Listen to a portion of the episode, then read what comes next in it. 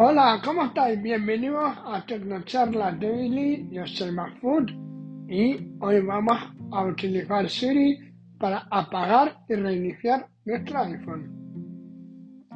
Bueno, el episodio de hoy va a ser corto, no, cortísimo, pero es una utilidad la que os voy a presentar para los que no la conozcáis, súper útil.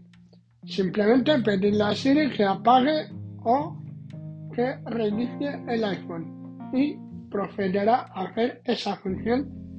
Yo sé que a mucha gente le cuesta apagar el iPhone porque le cuesta encontrar dónde está, que se ajuste general, apagar o que se apretar el botón de volumen y de subir volumen y el de apagar al mismo tiempo y no sé qué. Y con Siri esto se elimina de un plumazo.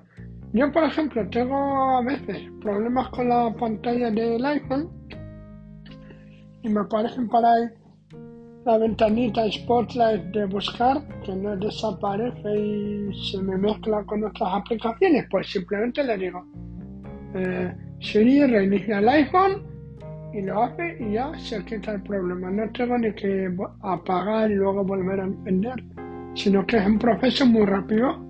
Bueno, pues espero que os haya sido de utilidad y que os guste el episodio de hoy. Yo soy Mahfoud, esta es Tecnocharla Daily. Podéis contactar conmigo en tecnocharlas.gmail.com o en Twitter, mahfoud-chaban. Os dejo las notas en el episodio. ¡Hasta luego!